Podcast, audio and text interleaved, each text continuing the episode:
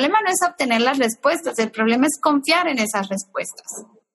Porque tú puedes entenderlo y escucharlo, pero seguir necia, porque tú quieres que las cosas sean como tú quieres o como tú imaginas. Bueno. Mm. ¿Ya? A mí me gusta mucho el tema de péndulo y esto, porque lo enseño y porque me dedico tanto como, porque me encanta como que uno mismo aprende a ser su propio maestro y no me gusta depender de nadie. A mí nunca me ha gustado depender de nadie. Reinvéntate. Empieza por tu mente, tu corazón y tu espíritu. Eres perfecto y eres perfecta tal como eres. Solo tienes que darte cuenta. Libérate de tus complejos, de tus creencias limitantes, crea tu vida y recibe todo lo que necesitas. Asume ya la identidad de quien anhela ser. Yo soy Esther Iturralde, Life Coach Espiritual. Este es un espacio seguro para que recibas las herramientas, las epifanías y los parteaguas para que de una vez por todas te liberes del deber ser social, cultural o religioso. Mi misión es abrir brecha, hacer las preguntas incómodas para que conectes contigo y con Dios. El resto lo decides tú.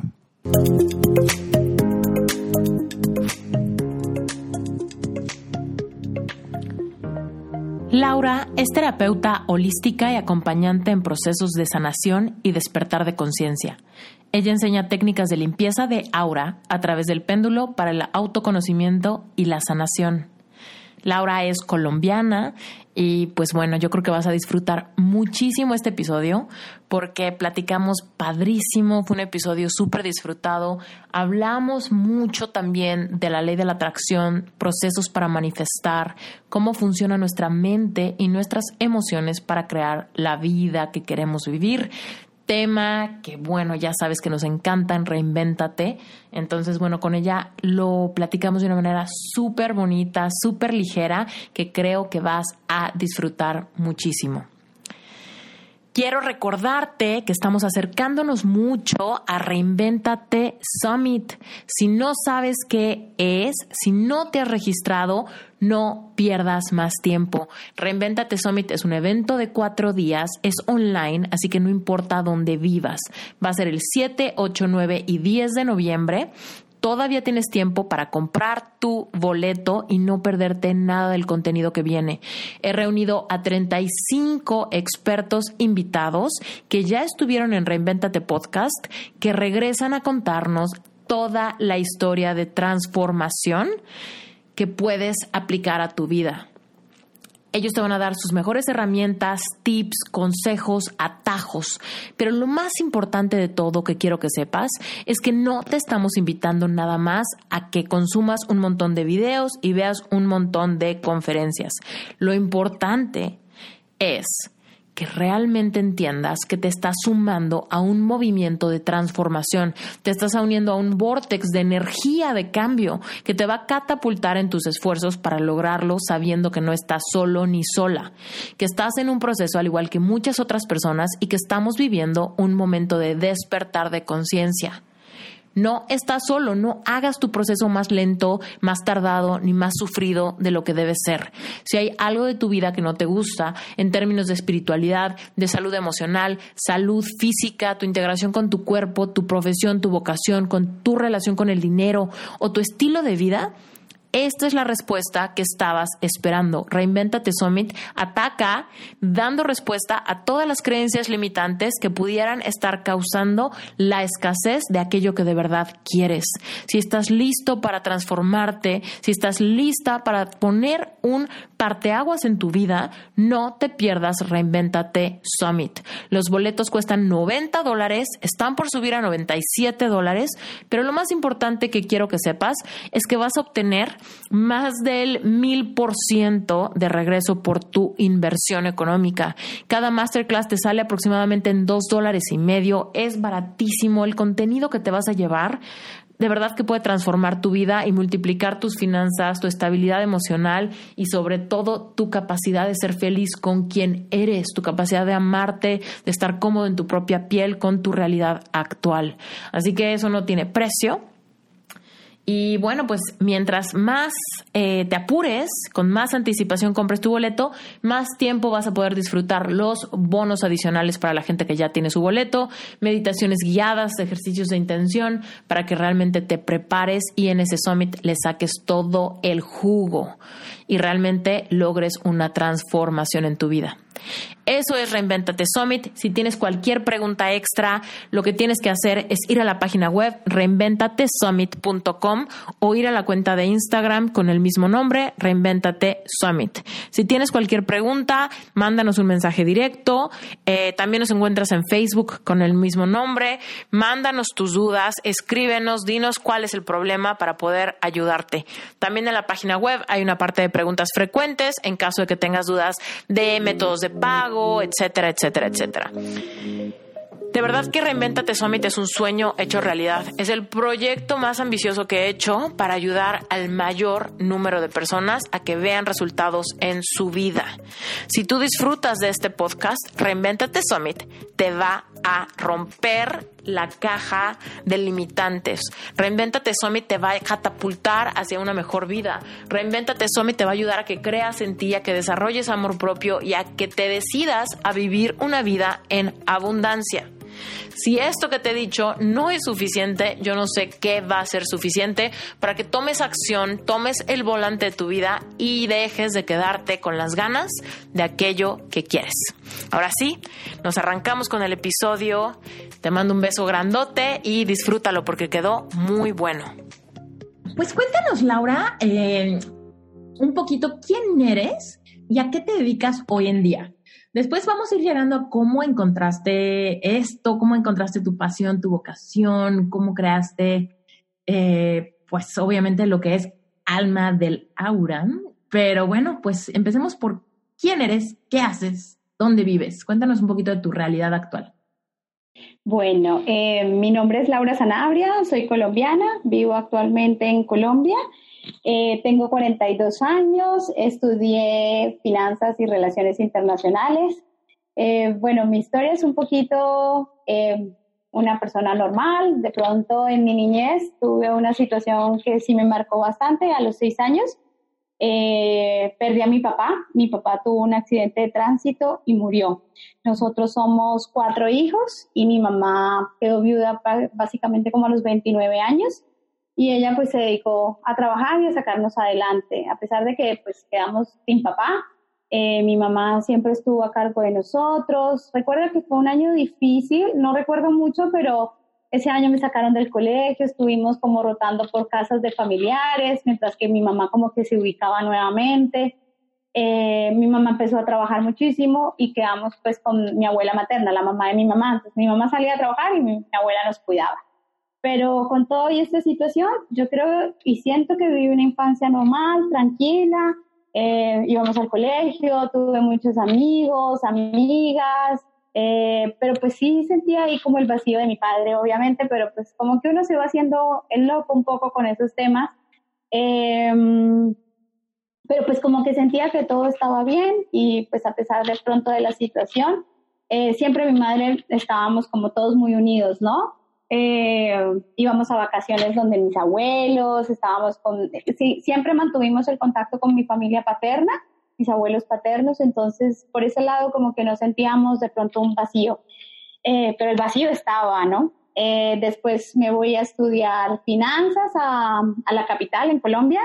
Yo soy de provincia, vivo en una ciudad que se llama Bucaramanga y ahí empecé a estudiar y me encantaba mucho mi carrera eh, como que abrí un poco eh, la visión del mundo porque es una carrera donde, donde interactúas mucho con, con cosas como que tienen que ver con el afuera, con el exterior, y eso me atraía mucho de mi carrera.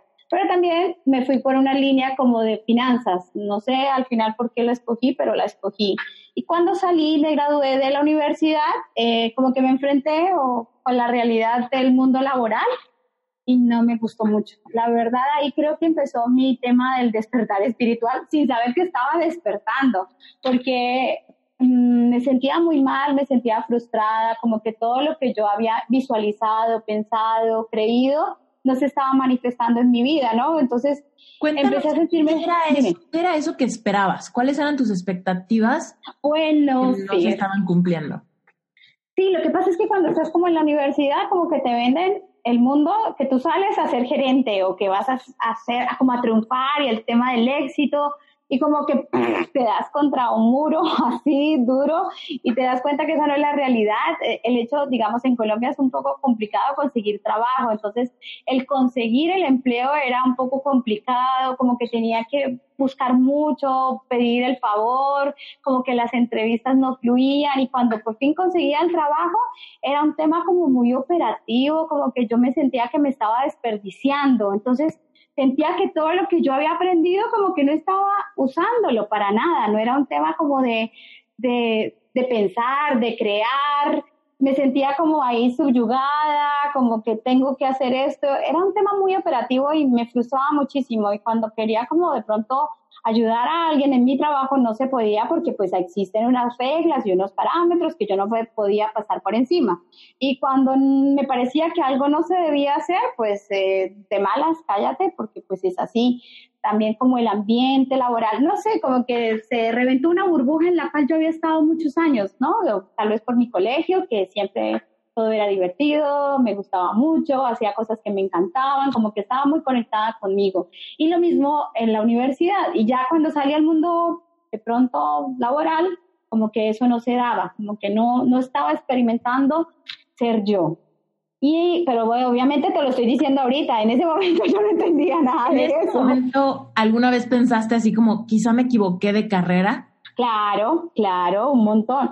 Además, adicionalmente, yo estudié en una universidad privada, mi mamá me pagó universidad privada y el traslado a otra ciudad, entonces me, mantuvo durante cinco años. Entonces, aparte de todo, sentía una culpa y una vergüenza terrible conmigo misma, porque yo decía, mi mamá ha hecho este esfuerzo tan grande, te estoy contando que somos cuatro hijos, mi mamá es una persona que quedó viuda muy joven, eh, yo soy la mayor, entonces mi mamá está poniendo todo este esfuerzo en mí, la mayor, para que salga adelante y yo estoy teniendo esta crisis, entonces, aparte de que no me sentía contenta con lo que estaba haciendo, con lo que había invertido tanto tiempo, sino también que iba a defraudar a mi mamá, o la estaba defraudando, de hecho. Entonces, también ver a mis amigos como que ellos iban ascendiendo y subiendo y consiguiendo cosas y yo ahí como eh, echando para abajo, no, la pasé horrible, la verdad. no me dejaba ahí me identifiqué muchísimo. Fíjate que yo también me tardé en entrar a la carrera. Yo estudié diseño gráfico, esa es mi carrera, mi profesión. Y, y bueno, cuando yo estudié la carrera, bueno, me metí a la carrera, yo iba como tres años tarde. Primero porque me fui a un internado, después porque mis papás no tenían un poco la afluencia económica para pagarme la carrera, entonces me metí a trabajar y me tardé un rato. Total, cuando yo me metí a estudiar la carrera, casi todos mis amigos contemporáneos estaban ya graduados y empezaban a trabajar. Entonces, para cuando yo salí de la carrera y empecé a trabajar, ya ellos ya estaban algunos con prestaciones padres, algunos ya tenían que si el coche de la empresa, que si no sé qué, ¿no? Viajando por negocios o porque habían estudiado algo, pues no sé, más administrativo, más algo así. Y yo, bueno, estaba que me daba golpes de pecho porque yo decía, ¿qué? Y cuando me di cuenta que en diseño gráfico, la verdad es que sales y empiezas desde, desde abajo a hacer talacha o algo así, te pagan lo menos. Sí, y en cualquier trabajo, o sea, tú puedes ser el wow de la carrera, pero te toca empezar desde abajo, o sea, no hay nada que hacer, pero tú sales con la idea de que vas a llegar a ser gerente, ¿no? Y yo voy a crear y voy a diseñar y todo el mundo me va a aplaudir todo el mundo va a amar mi creatividad, ¿no? Y, creo que algo que falló mucho en mi educación, mm, bueno, ahora lo entiendo, es que nunca hubo un tema hacia el ser. Siempre fue hacia el conocimiento, las matemáticas, la ciencia, la historia, la biología, pero nunca hacia el ser. Entonces yo ahí estaba totalmente perdida, o sea, yo no tenía nada de esta información.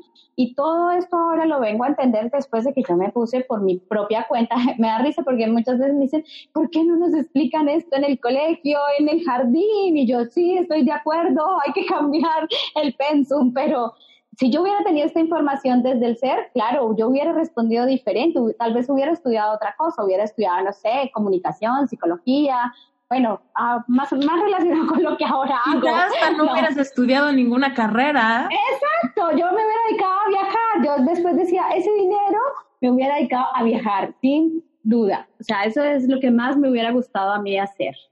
Pero no, ahora entiendo por qué pasó lo que pasó, pero bueno, te cuento un poquito como, pero en ese momento, y no fue un mes, o sea, yo estuve mucho tiempo mal, o sea, meses donde me sentía muy frustrada, me sentía muy perdida, no entendía lo que me pasaba, eh, me sentía mala hija, mala hermana, eh, mala, mala ciudadana porque no estaba respondiendo a lo que se suponía, entre comillas, que yo debería estar haciendo, pero nada me llenaba. Y como no encontraba respuestas, pues ¿qué me puse a hacer? A buscarlas.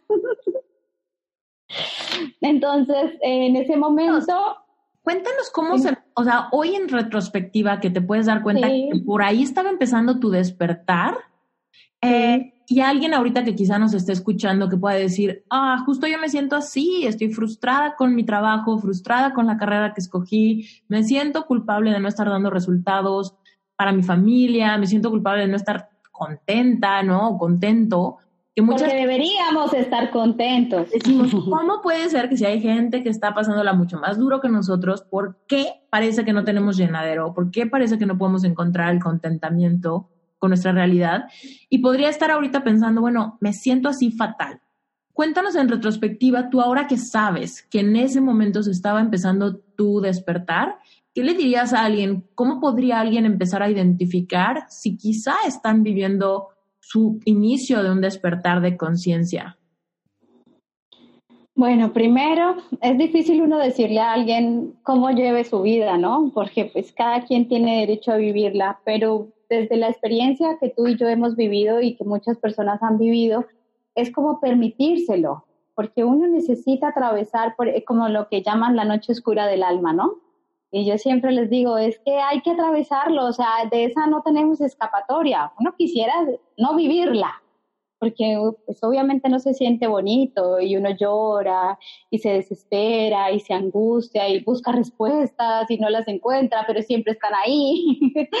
pero mira, algo que veo ahora y que me encanta es que hay tanta información, o sea, hay tantos guías y que que hay como diferentes formas, colores que se adaptan mucho a lo que tú eres. Entonces, como que sigas a esa persona o, a esas personas o a esas guías o a esos gurús o a esos maestros o que vayas a esos sitios o lugares o talleres o conferencias o libros donde tú te sientas en paz, como tranquila, porque eso era lo que a mí me daba paz en ese momento, escuchar YouTube. Mi mejor amigo se volvió YouTube y yo veía mucho YouTube en esa época, veía muchas películas y cuando las veía para mí como que se eh, todo se volvía abstracto, se iba el tiempo, se iba el lugar, dejaba de pensar tantas cosas y como que me concentré en eso. Entonces lo que me alimentaba y lo que me ayudaba era eso creo que uno debe buscar ese tipo de, lugares, de situaciones y de personas, rodearse de esa información nueva que te va a ayudar a encontrar poco a poco las respuestas y la guía. Yo digo, todo no llega de una vez, ¿no? Todas las respuestas no llegan de una vez, pero empezar a confiar en ese proceso que es solamente tuyo. Nadie puede experimentar en el dolor de alguien más como se siente. Nadie puede Nadie. Y ahorita que hablabas de esta, de estos momentos, ¿no? De total oscuridad, donde sentimos que nadie nos entiende, que estamos solos, que no hay salida, o tenemos mil miedo del futuro porque se ve bien escabroso. Sí, que uno no le ve salida. no, no veo nada. Esos momentos yo siento que son como estos diamantes en bruto, ¿no? Porque definitivamente yo he pasado por esas noches, las he platicado demasiado aquí en el podcast, así que a la los que ya se la saben eh, y los que no se la saben, pues momentos de corazón roto, momentos de angustia de identidad, momentos de no, que no me gustaba mi vida o mi panorama, lo que sea.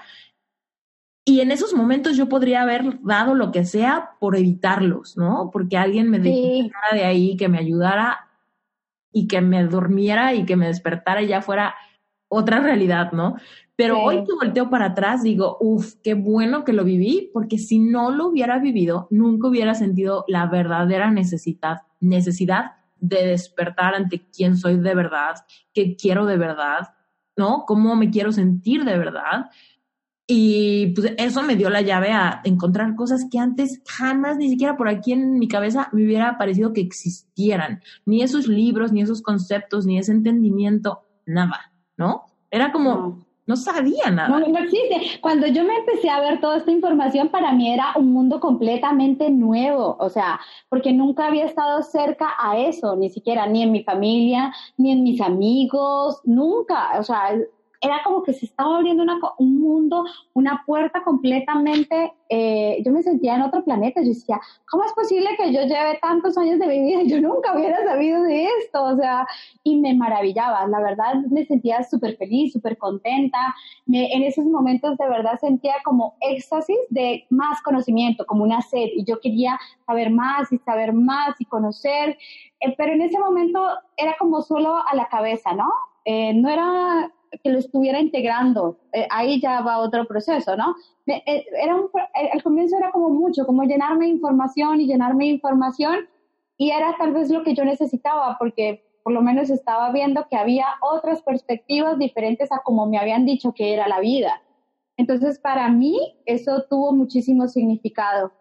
Pero pues lo que tú dices, no, si, si yo no hubiera vivido eso, pues hoy no sería la persona que soy. Y en ese momento yo como que pedía mucho un guía, un maestro. Yo decía, por favor, que aparezca alguien que me explique, porque es que no, no, a veces me quedaban como piezas de rompecabezas separadas y no las podía unir, ¿no? Me faltaba como ese glue para pegarlas. Y nunca apareció. nunca apareció. Yo buscaba, en esa época creo que no es como ahora que hay tanto, de verdad no habían tantos talleres, o, o yo no las veía, bueno, puede ser que sí, pero yo no las veía si no apareció en ese momento es porque no lo necesitabas. Lo que necesitabas era, eras tú, ¿no? Sí, era yo. Y bueno, mira que eso fue lo que me hizo convertirme en la persona que soy hoy. Y nunca, bueno, la gente a veces piensa que yo estoy haciendo esto porque era como mi propósito de vida y era lo que yo quería hacer. Yo les dije, no, para nada, yo nunca me imaginé de terminar haciendo esto. Pero dije, yo empecé por mí porque yo lo necesitaba, yo estaba muy mal no tenía una instrucción, no tenía una guía, no tenía, yo necesitaba un nuevo concepto, un nuevo marco conceptual, algo que me mostrara la vida diferente porque la que yo estaba viendo no me estaba gustando para nada. Y me sentí, y yo decía, ¿cómo es posible que yo venga a la vida a hacer esto? No, no, tiene que haber algo más. Eso sí, adentro de mí como que había eso. El tema de la religión no me convencía, a pesar de que yo nací en una eh, familia católica y fui a un colegio de monjas, nunca me sentí convencida a eso. Y cuando comencé mi propio proceso, pues ahí me volví mi propia maestra.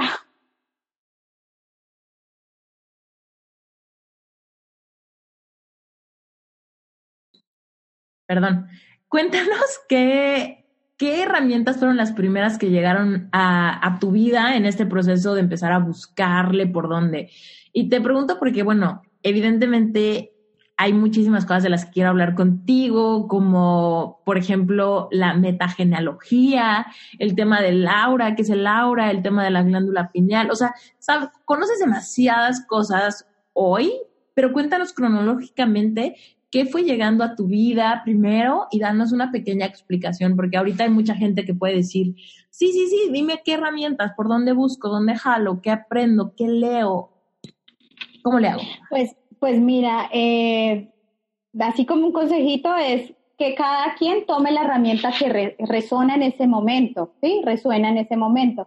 Porque como tú misma has dicho, tengo muchas herramientas, pero todas han resonado en un momento especial.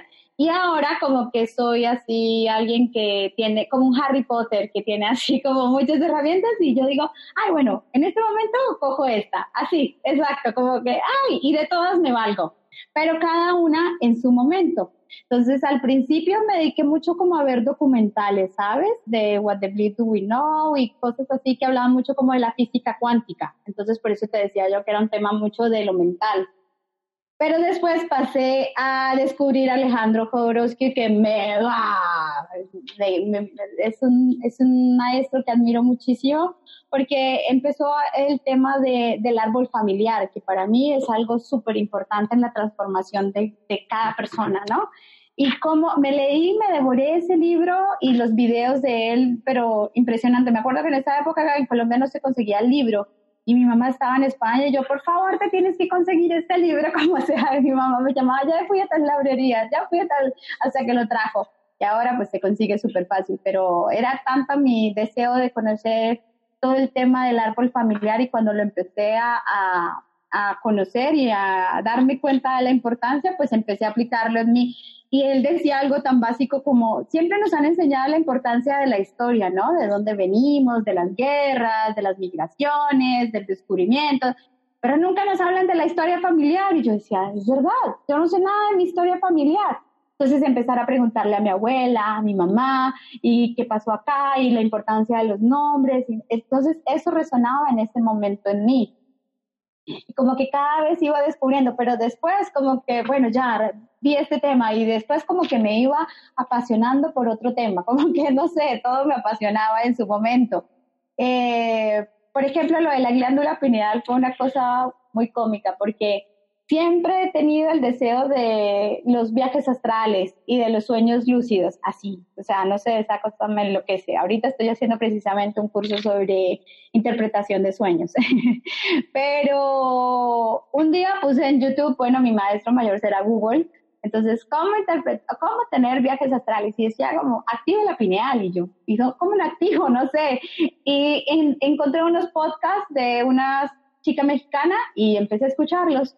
Y yo le escribo así de la nada, oye, ¿tú enseñas eso? Sí, sí, claro, en México. Y yo, ah, ¿y en Colombia? No, no hay nadie. Y yo, ah, ok. Pero yo puedo ir. Y yo, no, pero, o sea, que te vas a venir solamente para mí. No, pues organízame un grupo. Y yo, bueno, dale, yo te organizo. O sea, yo nunca había organizado nada en mi vida. Yo solamente quería recibir el taller y ya.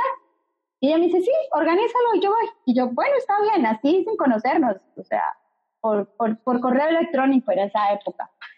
Y yo me pongo a organizar el taller y salen 50 personas. Y yo, ok, salieron 50 personas. Ella viene, dicta el taller y yo le digo, bueno, toma tu dinero. Y me dice, bueno, ¿y qué te parece si seguimos haciendo este taller? Y yo, bueno, dale. Y ya se vino y empezamos a hacerlos en muchas ciudades de Colombia y como que todo estaba como, bueno, está bien, esto se dio así, de, de manera natural, fluida.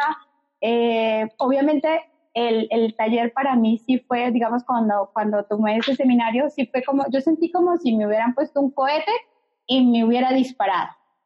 Y como que ahí sí sentí que todas las piezas que yo había tenido durante muchos años como dispersas se estaban juntando. Entonces creo que eso me ayudó a tener como más eh, enfoque. Cuéntanos un poco qué, qué es la glándula pineal y qué, qué implica activarla.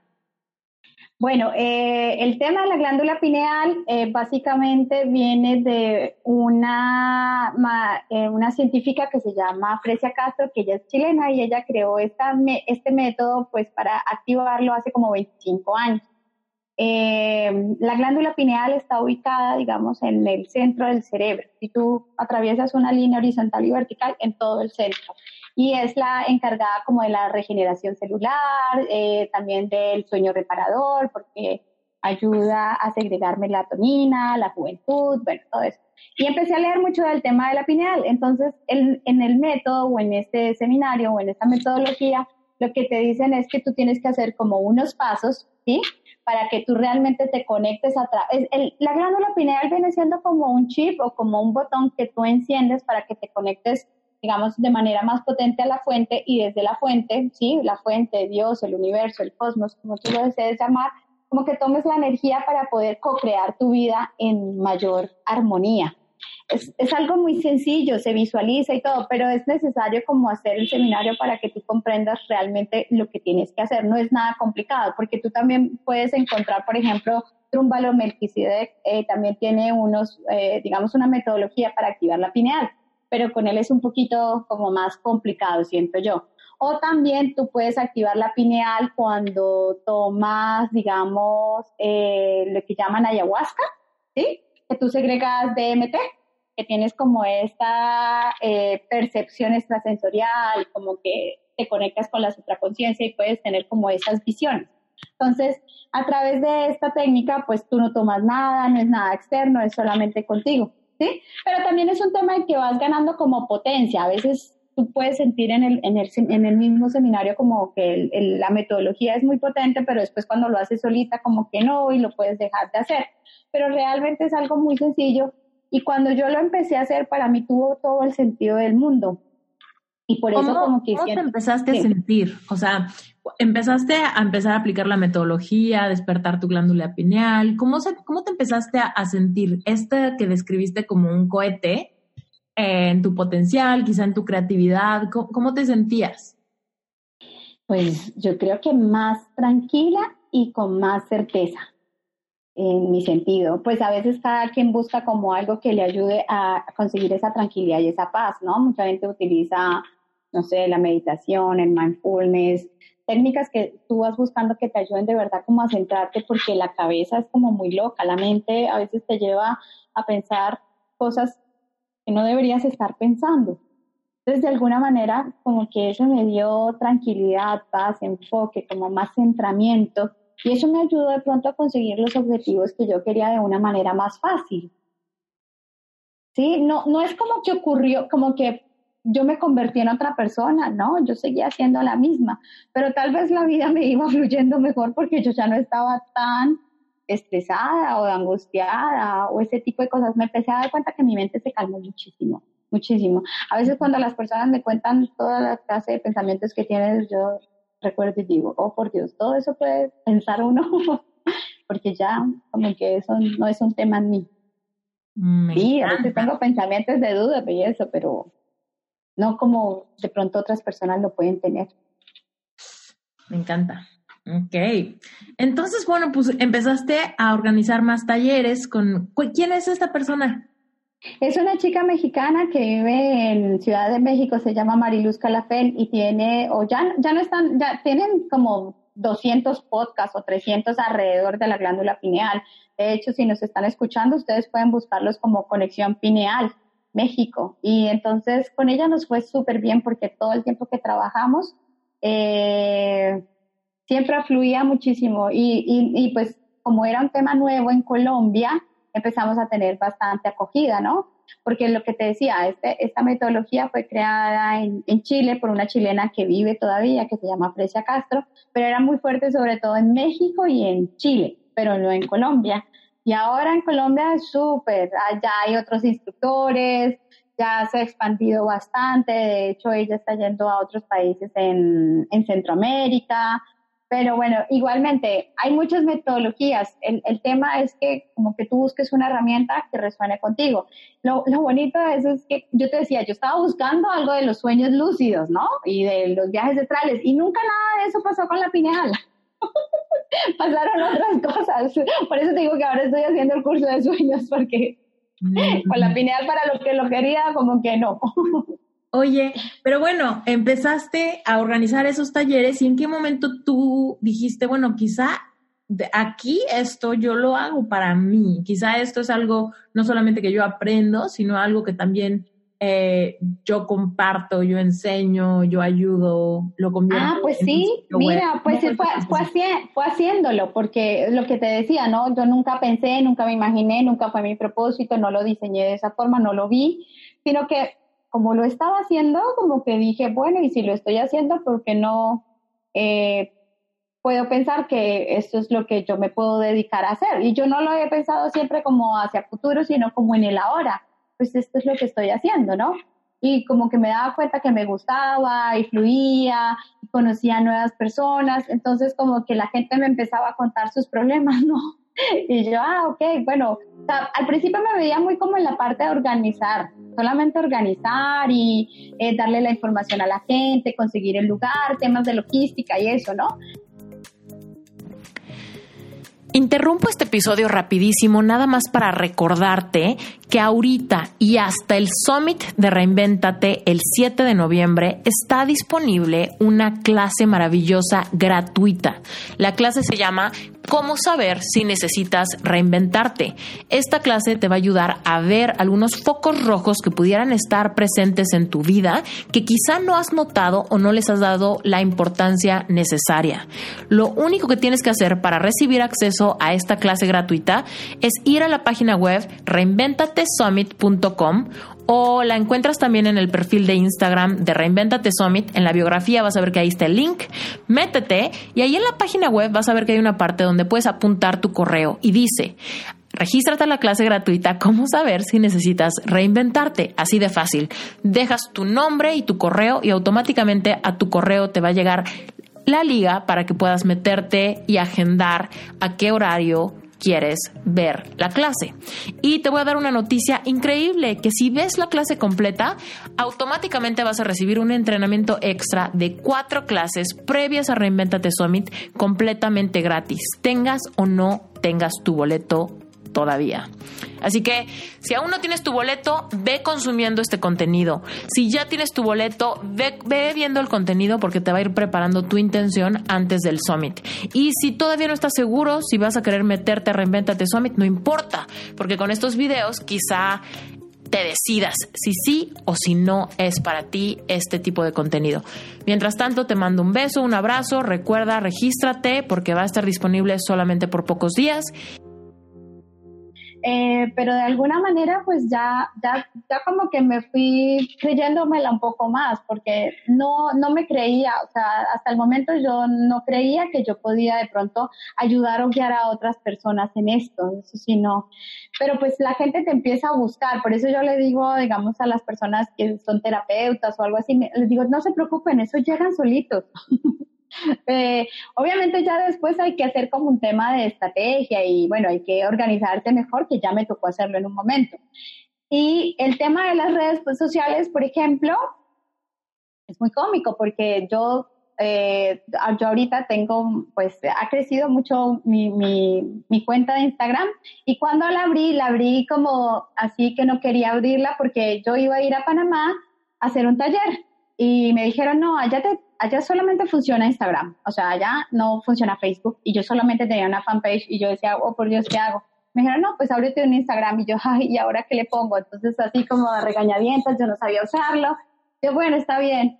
Y, y, y, lo abrí, lo abrí con ese sentido, hice los talleres, me fue muy bien y como que dije, bueno, hay que empezar a subir. Y yo solamente subí, sufrí, eh, subía una frase, una imagen que me gustaba y ya no le ponía, no escribía nada, no sabía nada de hashtags, nada, nada, nada, nada. Hasta que me empecé a dar cuenta que eso como que empezó a crecer solo, yo ni sé cómo eso creció. Y ya en algún momento alguien me dijo, bueno, tienes que ponerle ya más atención a esto porque eh, como que a raíz de este Instagram y de esta cuenta de Facebook es que tú atraes nuevas personas. Porque obviamente, pues sí, tú tienes un, un mercado natural o un círculo natural que tú vas atrayendo, pero ellos ya hicieron tu curso, pero necesitas nuevas personas, ¿no? Entonces, era, digamos, la única forma en que yo me apalancaba para atraer nuevas personas. Pero entonces yo decía, bueno, y no se puede volver a una página donde solamente esté publicando cursos y cursos. Eso es muy aburrido. Nadie me va a seguir si yo estoy publicando eso. Entonces, a mí siempre pues me ha gustado mucho como compartir frases y como que me, me facilita eso, que me llegan cositas que me gustan y las comparto. Y dije, bueno, voy a compartir aquí también esto que comparto pues por WhatsApp. Y empecé a subirlo y como que eso ayudaba y la gente empezó como a gustarle bastante y ya dije, bueno, vamos a hacerlo más organizado. y ya, ya contraté a un chico que me ayudó con el tema de la imagen, y ya me puse más serio. Un día un primo mío me, me cogió y me regañó y me dijo, ¿cómo es posible que no tengas un logo? ¿Cómo es posible que no sé qué? Y yo, ay, está bien, ya. y ahí como que, pero mira, todo te digo, todo ha salido como que de manera muy natural, no, no, nunca lo tenía como yo planeado, ¿no? Y bueno, yo creo que hasta hace poco, hace unos dos años o algo así, eh, como que ya estoy convencida de que sí, esto es lo mío. Hasta hace poco, como que no me la creía. Lo, lo venía haciendo hace mucho, pero no era consciente. Como que es un reto común, ¿no? Por el que pasamos, así como, ¿será que yo puedo, puedo enseñar esto? es como... Además que yo no estudié esto, ¿no? Entonces a mí me escriben mucho, ay, tú eres, eh, no sé, psicóloga. Eh, yo, no, yo estudié finanzas, yo soy muy honesta, o sea, si alguien me pregunta, ¿tú eres tal cosa? Les digo, no, pero he estudiado mucho empíricamente. Bueno, ya he hecho otros talleres también, ¿no? O sea, también ya, después sí, ya me puse como más juiciosa, pero al comienzo totalmente autodidacta. Sí, porque la verdad, por eso te decía hace rato, cuando estábamos hablando de las universidades, yo hubiera dicho, igual ni siquiera hubieras estudiado ninguna carrera, ¿no? porque realmente la escuela de la experiencia y de la constante autoeducación nos da muchísimo. O sea, porque es lo que dices, YouTube, Google, libros, aquí, allá, hablarle, tocar puertas, mexicana que no conozco, ven, organizo esto. O sea, todas esas cosas que muchas veces pasan orgánicamente, casi sin darnos cuenta, nos generan realmente esa transformación y ese conocimiento y despiertan esa intuición que muchas veces nos permite ayudar a otros mucho más fácil que decir, sí, yo fui a esta clase de no sé qué, ¿no? Ah, sí, sí. Pues mira, yo, yo, yo dicto un taller que se llama Taller Limpieza de Aura y lo enseño. Y mucha gente me pregunta por el certificado. Eso, hay, hay personas que me gustan mucho. ¿Y el certificado? Y yo, claro, sí, yo te lo puedo dar. Pero yo les digo, yo personalmente no creo mucho en los certificados. Porque pues para mí es como un papel y ya, ¿sí? Pero realmente el certificado está en la vida, en lo que tú haces, en lo que el diario, yo conozco mucha gente que ha hecho tantos cursos, tantos cursos, ese, hay un muro lleno de, de, cartones, de diplomas, de todos los cursos que has hecho y a veces te atiborras de tanta información, pero al final es la experiencia, lo que llevas a la vida. Además que partiendo de la física cuántica que mencionábamos hace rato, está en tu mente y en lo que eres capaz de sentir y creer que puedes realmente crear tu vida. Y cuando le damos el poder de nuestro éxito, de nuestros clientes, de nuestras finanzas a las certificaciones que colgamos en la pared, estamos, estamos aventándole a la pared nuestro poder. Y luego nos frustramos porque no me alcanza y no tengo clientes y pensamos, seguro lo que necesito es una certificación más, la que no tengo, la que me falta, la del maestría, el doctorado, el no sé qué, y te das cuenta, a ver, espérate, todo está dentro de ti, lo que eres capaz de creer y de alinear con tus emociones, ¿no? Que eres capaz de crear, independientemente de las certificaciones que tengas. Y me identifico porque yo también en algún momento decía, pues si voy a ser coach, tengo que certificarme. Y tengo mi certificado de coach, jamás nadie me ha dicho, llámelo. A mí también, en eso te, yo le digo a la gente, le digo, ¿cuántas veces me han pedido un certificado? Ah, te digo cero, nunca alguien me ha dicho, mándenme una foto del certificado de que usted nunca, nunca. Y, y, al principio eso fue lo que yo tuve que integrar y convencerme realmente que yo podía hacerlo. Y yo ya lo estaba haciendo, pero pues mi mente y mis creencias pasadas me decían que yo tenía que, que yo era idónea si yo tenía el permiso de alguien o que yo tenía el certificado de alguien, ¿sí? Entonces es, es como ir, ir quitándose tantas eh, limitaciones y algo, digamos, que me gusta mucho de lo que tú haces y por eso me encanta estar en tu programa, es porque creo que tú ves la vida como yo y es dejarnos de victimizarnos y dejarnos de sentir que no podemos hacer nada. Y cuando de verdad encontramos este poder interno para transformarnos, la vida cambia, se transforma, es, es otra cuestión. Y cuando yo ayudo mucho a la gente y me encanta ayudar, pero tiene que haber un patrón y el patrón o, el, o lo que siempre siento que la persona debe tener es ese deseo de cambio, no desde la victimización, sino de qué hay que hacer, qué tengo que transformar en mí, qué estoy dispuesta a hacer. Porque siempre hay muchas personas que están buscando a alguien que los ayude, pero desde la lástima, ven, pobrecito de mí, es que yo he sido muy de malas y pues ahí como que no me gusta tanto. Totalmente, totalmente. Y ahorita justo me, pues me llamó mucho la atención lo que dijiste, porque me recordaste que hoy mismo en la mañana recibí un mensaje en mis mensajes directos de Instagram de una chica que me, pues que está pasando por un corazón roto, ¿no? Y entonces me dice, me siento desesperada, o sea, estoy muy mal, me siento vacía, estoy teniendo pensamientos muy negativos, tengo muchísimo miedo al futuro. Ay, perdón, eh, estoy sintiéndome peor que nunca en mi vida, ¿no? Ayúdame. Y entonces le dije, te entiendo perfectamente, me he sentido así, no estás loca, hay una salida, tienes que vivir tu duelo, tienes que empezar a poner las cosas en su lugar, tienes que empezar a desarrollar esta inteligencia emocional que te va a permitir observar lo que estás sintiendo sin juicio. Pues evidentemente no, no te puedo ayudar con un mensaje, pero hay un... Sí, exacto ¿no? Hay un curso para ti de nueve semanas donde te voy a dar un montón de herramientas que te van a dar contención para lo que estás sintiendo es, y el paso a paso de cómo ir saliendo de ahí, ¿no? Mm. Y, y me contesta y me dice, es que sabes que lo siento demasiado caro. ¿no? Y yo dije, Sí. ah, qué curioso, ¿no? Qué curioso es que lo sientas demasiado caro. Le dije, porque es relativo. Claro. Es relativo qué tan caro está, porque hay personas que consideran que mis cursos son muy baratos, ¿no? Hay muchas personas que me han dicho, deberías de cobrar más, ¿no? Y yo digo, bueno, más o menos es irrelevante. Todo depende. Y yo le, le preguntaba a ella, ok, no, no lo tomes, ¿no? No, no te metas. Sí, También no. puedes sí. buscar un psicólogo, también puedes buscar Sí. eh, apoyo en algún otro terapeuta, quizá algo presencial, pero toda la ayuda que busques va a requerir que hagas un intercambio. Si es ayuda profesional, va a requerir que hagas un intercambio. Si no, vas a ser la misma chica que pase por un corazón roto, que se encierre en conversaciones tóxicas en Starbucks con sus amigas, ¿no?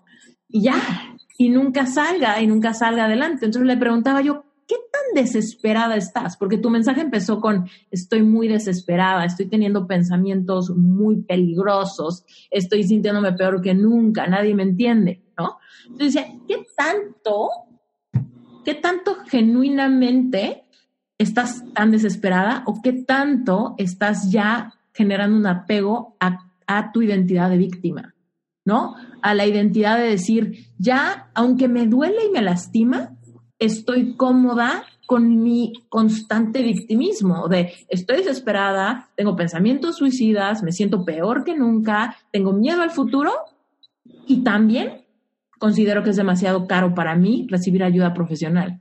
¿Qué tiene que pasarte para que busques ayuda profesional? Porque en el momento de buscar ayuda profesional o, o ayuda de alguien que ha pasado por ahí o ese ti- tipo de cosas, implica que te quites por un segundo la mentalidad de víctima. Porque la víctima no puede recibir ayuda porque necesita seguir siendo víctima. Mira, Esther, y yo creo que tú y yo tenemos algo súper claro, y es que cuando uno se está sintiendo mal o está teniendo un problema, no hay nada costoso, porque más costoso es mi salud y es mi, mi tema emocional. Entonces, cuando uno tiene un problema, no, no debe ver las cosas como que son costosas o que son caras o que, uy, lo siento que, que no es para mí. O sea, si yo me estoy sintiendo mal, yo voy a invertir en lo que me va a ayudar a salir de ahí. Y yo creo, mira, yo entiendo a las personas cuando dicen no tengo el dinero, porque yo en algún momento no tuve dinero para poder invertir en un curso, en un taller, y me sentía muy frustrada. Pero ahora que lo tengo y que lo puedo invertir, lo, lo hago con tanto gusto como que, o sea, siento que este es el mejor dinero que yo puedo invertir, porque yo sigo invirtiendo en mí, ¿no? O sea, no que yo ya no hago nada. No, yo este año he hecho como cuatro talleres para mí, para mi proceso personal. Y siento que en la medida, en la medida que yo voy transformándome, puedo ayudar mejor a otros. ¿No? Pero en su momento, cuando yo no tenía dinero, bueno, yo consumía libros y hacía todos los ejercicios. O sea, decían, póngase la mano en la cabeza y vaya y describa y vos todos los hice, todos los actos psicomágicos de Alejandro del libro, yo los hice, todos. Entonces, a mí cuando me dicen, ay, es que es costoso, ay, es que es difícil, entonces no hagas nada, no te quejes más, porque la solución la tienes. A veces solamente estamos buscando como que nos alimenten ese victimismo y que les digamos, sí, pobrecita de ti. Y pues creo que si me buscan a mí, nunca van a, escuchar esas palabras.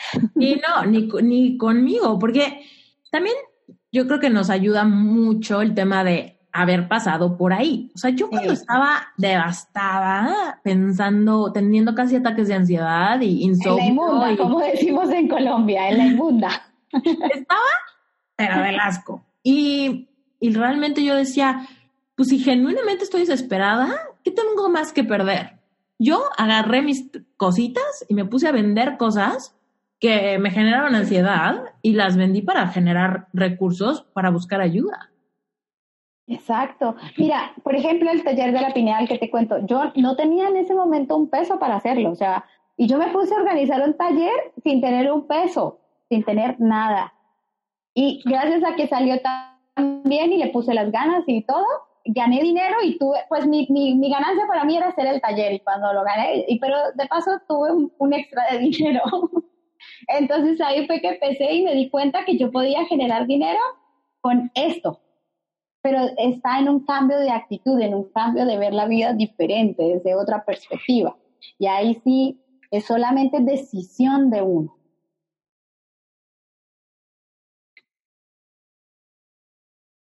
Perdón. Y regresamos en el tema de, de la física cuántica, que es, bueno, tú puedes crear tu realidad, tú tienes el poder dentro tuyo de decidir en dónde vas a poner tu enfoque, qué es lo que quieres crecer, qué es lo que quieres, eh, qué es lo que quieres que saque raíces, ¿no? Entonces, en el momento en el que entiendes eso, cuando menos en el momento que yo entendí eso, fue como responsabilizarme por, bueno, mi panorama con escasez, con eh, soledad, con vacío, con todo eso, si yo lo creé y me atrevo a agarrar el volante de la responsabilidad y dejar de decir, no, pero es que él me dejó, él no me quiso, ella me trató feo, ¿no?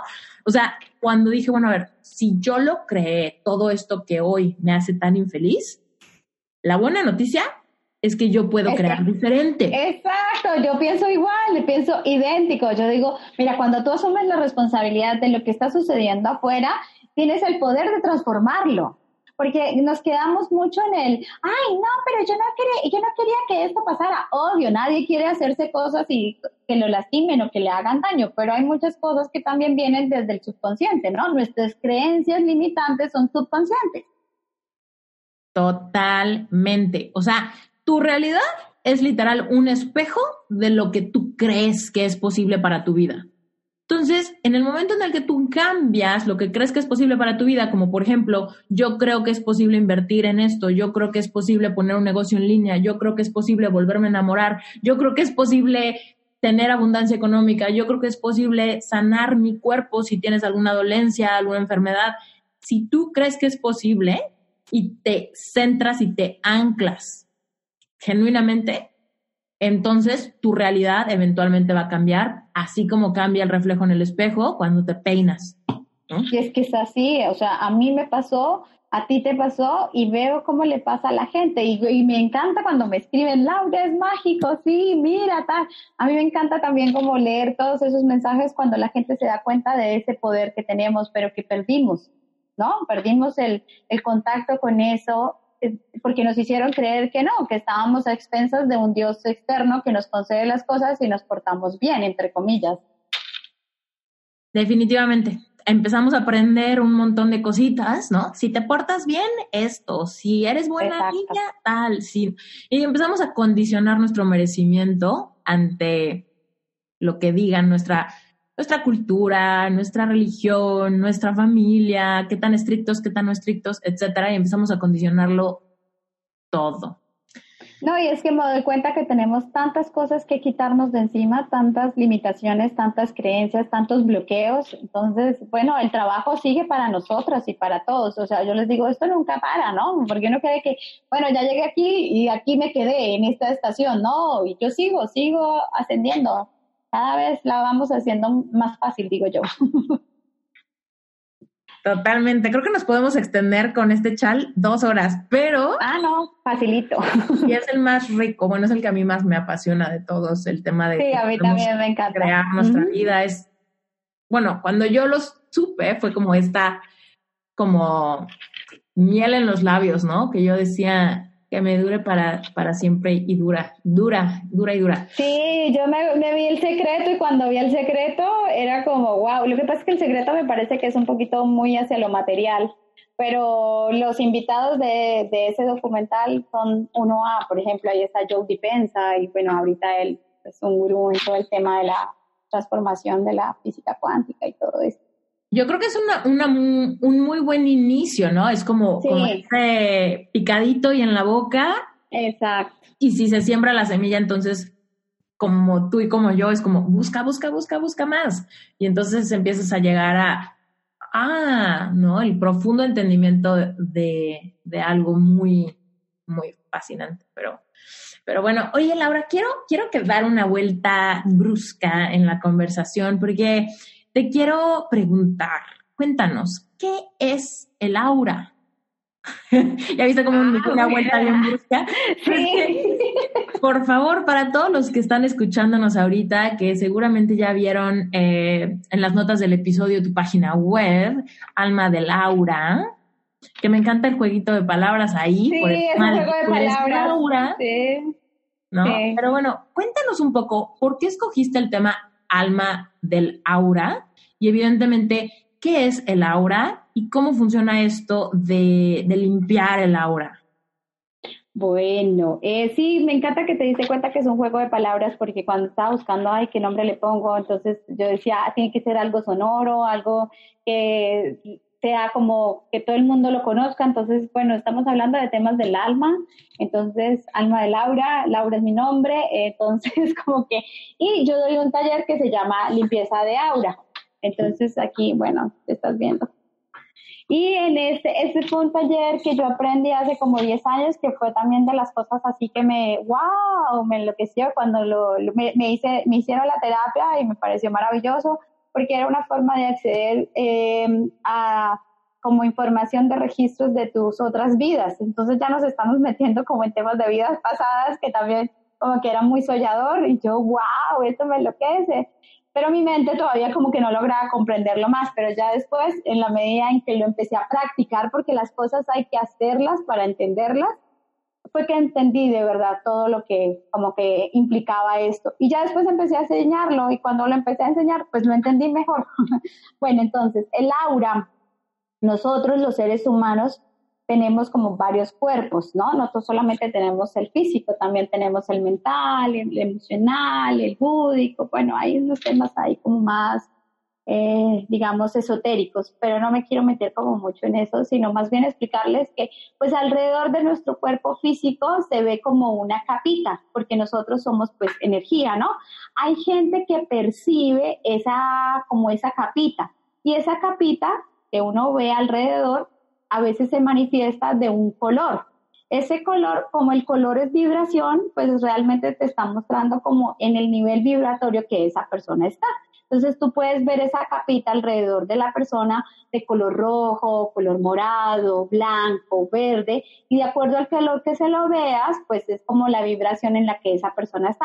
De hecho, hay una eh, cámara fotográfica que se llama la cámara Kirlian, donde tú te puedes meter y te toma una foto en ese momento de, tu aura, ¿sí? Eh, creo que es algo que en muchos lugares lo, lo, promocionan, es algo muy, digamos, ya común, ¿no? Y te sacan todo un estudio de tu aura, pero también eso es algo como muy del momento, es como una fotografía de cómo estás en ese momento, ¿no? Entonces, si ahorita yo te puedo percibir el aura de color blanco, puede ser que en unos días la tengas verde, porque es de acuerdo pues a tu vibración. Pero bueno, eh, hay niños, sobre todo, o gente que es muy sensitiva, que logra percibir el color del aura. A mí me escriben mucho que si yo la veo y que qué color tengo el aura, yo les digo, no, yo no veo el aura, no tengo desarrollada esa capacidad, pero eso no es como, o sea, tú la puedes desarrollar pero entrenándola, pero hay gente que la tiene simplemente así, la, la desarrolla y a veces se asustan un poco, ¿no? De, ay, pido un color, pero pues el color es vibración y somos energía, entonces no entiendo por qué se van a asustar.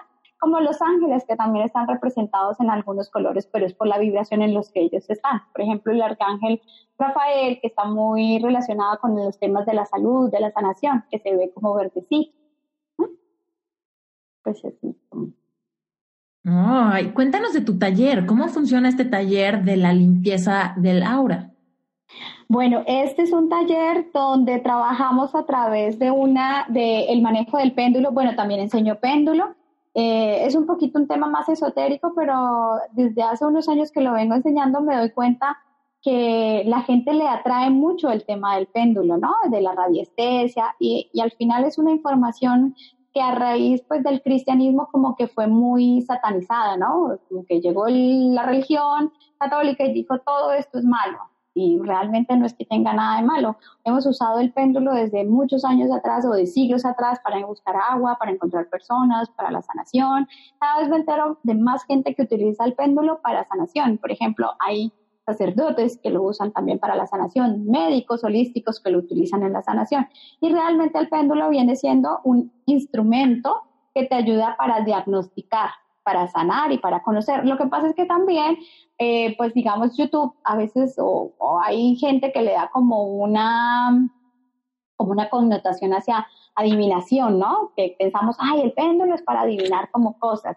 Y vamos preguntando mucho hacia el futuro. En mis talleres yo les digo que el enfoque no es nunca de, de futuro o de adivinar, sino de diagnosticar y sanar, porque es que si nos metemos a temas de adivinar, y, y pues preguntar hacia futuro nos estamos estrechando porque nos llenamos de ansiedad y de frustración, porque como tú y yo creemos en que uno va co-creando su vida, pues hay muchas líneas temporales de tiempo. Y si yo me pregunto con el péndulo, si él me da respuesta, me puede dar la respuesta de alguna de esas líneas temporales, pero como son muchas las opciones y no pasa una de la que el péndulo me dijo, pues yo me frustro porque pienso que el péndulo me contestó mal. Entonces, más bien es un tema de autodiagnóstico y de sanación. Entonces utilizo en esta técnica de limpieza de aura el péndulo como herramienta y unas gráficas, unas gráficas, digamos, como por así decirlo, como si funcionaran como un mapa de navegación, como un GPS, donde yo puedo ir preguntando y me voy conectando con el yo superior, que el yo superior viene siendo como nosotros mismos, pero en un plano de conciencia superior. Nos conectamos, eh, enseño un protocolo para conectarse, que no es nada complicado, a veces cuando pensamos en protocolos pensamos que son cosas por allá extraterrestres, pero no, son las cosas más sencillas. Son como unos pasos que tú tienes que hacer. Te conectas y tienes acceso a tus registros. Y como tienes acceso a tus registros, pues puedes ir preguntando qué tipos de bloqueos energéticos uno tiene y que puede uno ir limpiando. Pero esos bloqueos, pues hay de muchos tipos. Hay bloqueos que son internos, que son externos, unos que vienen del vientre materno, otros que vienen de, del árbol familiar, otros que vienen de vidas pasadas. Ahí como que mezclamos un montón de temas, pero que son interesantes porque al final te van dando las respuestas de cosas que tú puedes ir trabajando y que necesitas. Eh, digamos, a raíz de todo el proceso, digamos que yo viví como que yo sentía que necesitaba algo que me diera estructura y que de una manera como que yo dijera, esto hago primero, paso uno, paso dos, paso tres, paso cuatro, yo puedo ir como teniendo claridad de qué es lo que necesito hacer o trabajar. Porque a veces uno en el, en el camino como que uno da muchas vueltas. Entonces uno va y hace una cosa y después hace otra y como que en eso pierde mucha energía y pierde pues también, no pierde, pero pues bueno, a veces como que invierte a veces muchas cosas que uno podría hacerlo de una manera como más directa, más enfocada. Es, ese es el objetivo principal. No sé si me hice entender y si no me lo hice entender, dime y te trato de explicar. Sí, o sea, sí, siento que te estoy siguiendo, pero al mismo tiempo me surgen muchas preguntas que no sé si son complicadas de, explicar solo verbalmente sin, sin ver. Pero, por ejemplo, el péndulo, ok, el péndulo evidentemente eh, pues por fuerza de, gravedad tiene ciertos movimientos, ¿no? Pero entonces, ¿cómo el péndulo nos pudiera ayudar a diagnosticar, eh, por ejemplo, una enfermedad? Por ejemplo, tú puedes usar el péndulo. Eh, el péndulo viene siendo una expresión de tu energía, ¿sí? El péndulo está reflejando la energía tuya. Entonces al final tú te estás conectando contigo mismo, ¿sí? Y a través del movimiento del péndulo como que logras ver las respuestas. Entonces tú programas al péndulo para que te conteste con sí o no. No puedes preguntarle al péndulo, dime de qué color es la pared, por ejemplo, ¿sí? Tú le preguntas al péndulo, la pared es blanca y él te dice sí o no, ¿ok?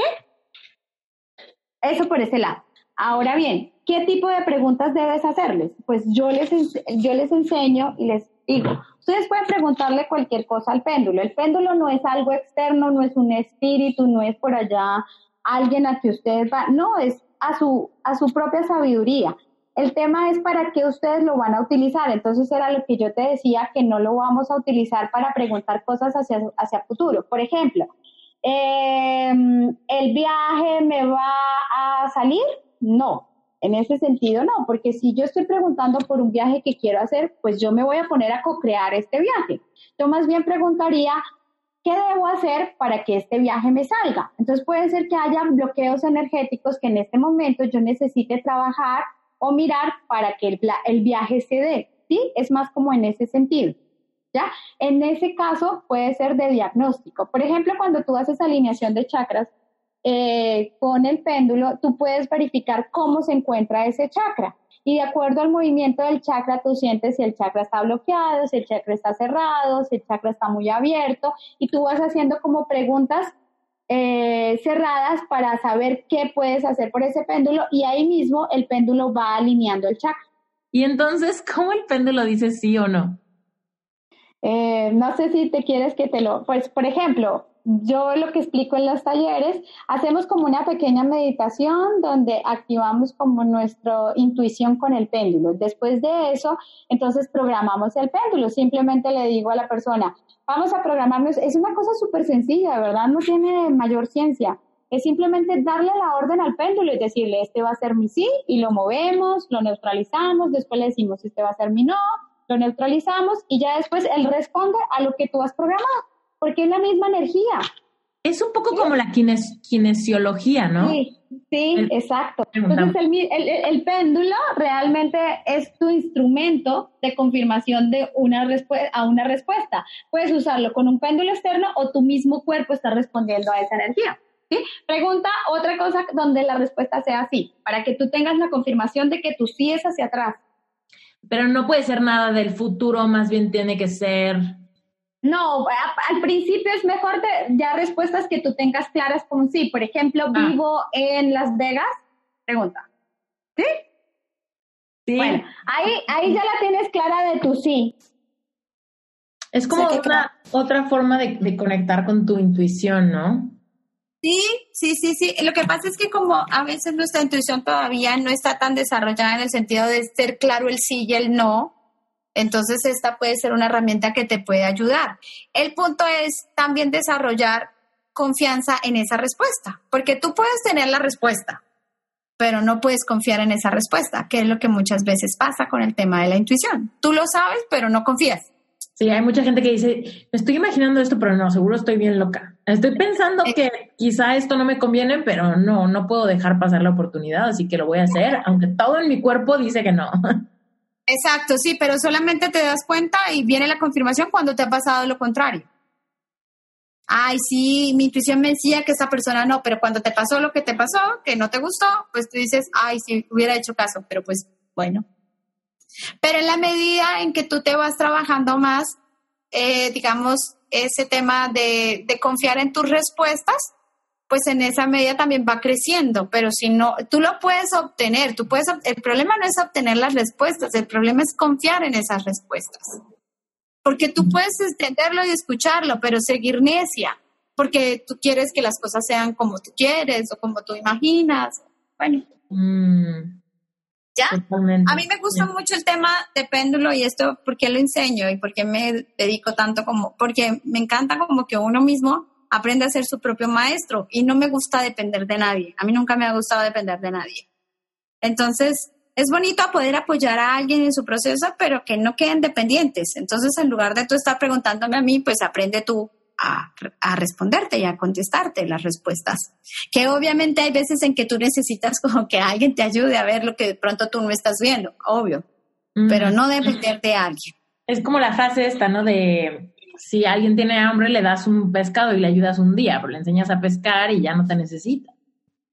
Exacto, exacto. Y pues a veces como que le tenemos miedo a, a confiar, o sea, como que creemos más en el otro, ¿no? Siempre creemos mucho en el otro y él sí sabe y como que yo no sé.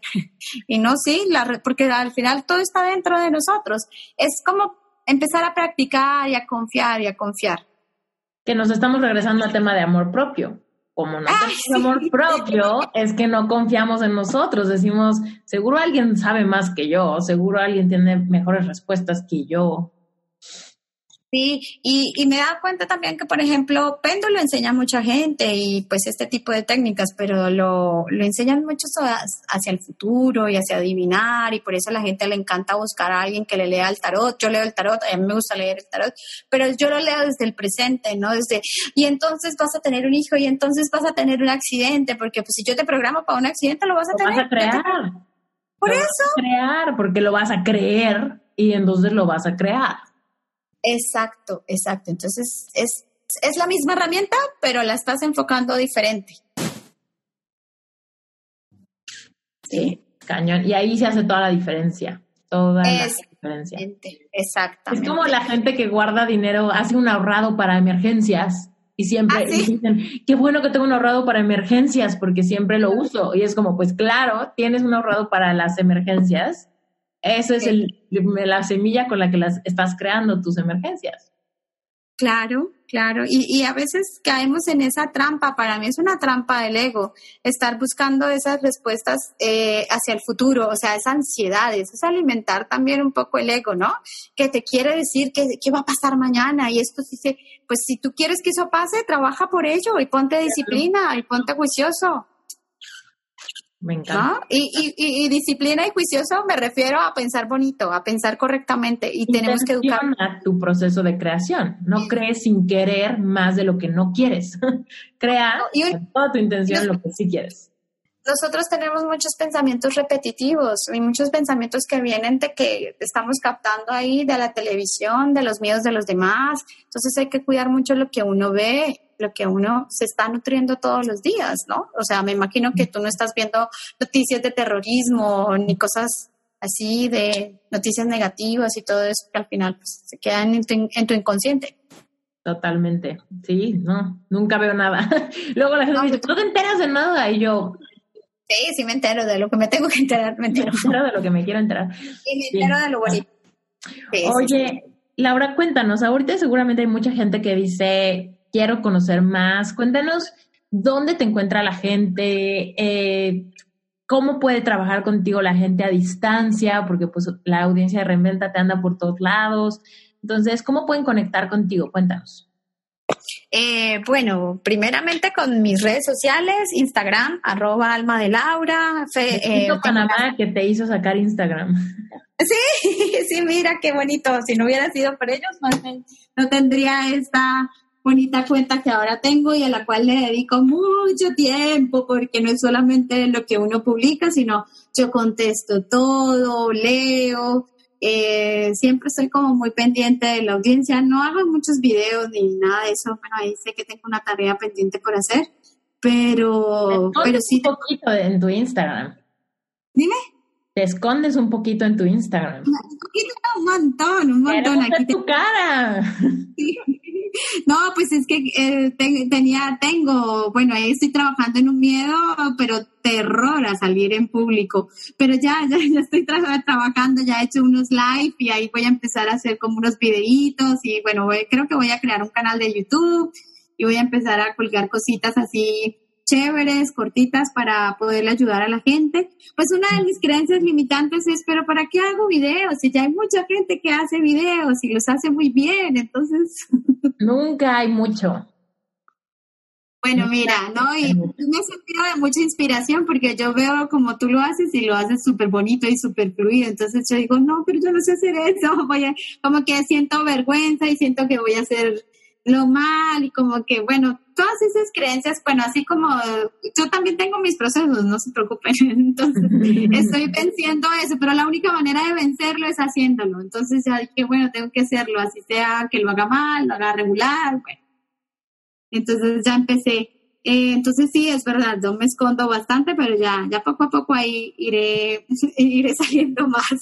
Pero lo que te digo, yo no me imaginaba que eso iba a salir así. Y, y más que todo era por eso que te digo, como que la gente te va diciendo cositas y uno, ¿de verdad? ¿De verdad tú quieres escucharme a mí? ¿De verdad? Ah, bueno, está bien. O sea, como que hasta un momento tú no te imaginas que es, es como que hay alguien que te quiere escuchar y que está dispuesto a escucharte. O sea, yo valoro tanto que alguien vea un video tuyo, que alguien te escuche durante una hora. O sea, eso me parece increíble, porque creo que el tiempo tiene mucho valor. Totalmente. Entonces, que, alguien, que la gente nos esté escuchando en este momento, pues me parece maravilloso. Y bueno, si, si sienten que, que los puedo acompañar en alguna terapia, en alguna sesión, las hago online, obviamente. Eh, también enseño el taller, bueno, presencial prácticamente en Colombia y eh, voy dos veces al año a Panamá, pero online se puede enseñar perfectamente lo del péndulo. De hecho, tengo pendiente para crear el taller online, sacarlo, porque me lo han pedido bastante, pero hasta el momento como que yo decía, ¿cómo lo enseño online? ¿Cómo lo enseño? pero bueno, ya, ya creo que me está llegando. Y el de el otro, el de limpieza de aura, también lo enseño online. Bueno, estoy en ese proceso de, que te decía hace antes de empezar, de, de crear los programas online, ¿no? Pero mm. pues eso no sale así como de un sombrero que tú sacas un conejo y ya salió de la nada, eso requiere bastante trabajo. Bueno, tú que ya lo hiciste, es, dispone, dispone de mucho tiempo que uno le invierta. Totalmente. Bueno, ok, entonces te encuentran en tus redes sociales que son Alma del Aura. Sí, señora. Ok, o Alma de Laura. Llegan al mismo oh. sitio. Sí, sí, sí, sí. Bueno, ahorita de hecho quiero hacer como una reinvención del logo y todo eso, entonces creo que ya lo voy a llamar más Alma de Laura. Mm, Porque me dicen mucho, hola Laura, hola doña Alma. Eh, yo no, me llamo Laura, entonces ya no me gusta tanto que me digan Laura o doña Alma. Yo no soy Laura, Laura, por favor. Sí, ahí tienes que Alma, Aura, Laura. Ay, Laura, qué cara, qué caray.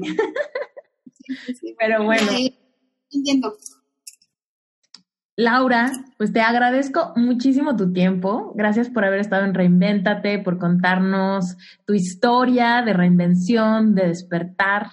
Gracias por tu autenticidad y tu transparencia. Amo estos episodios donde se siente fluido, donde, donde hay como esta, esta, ¿cómo se llama? Este intercambio de energía tan bonito.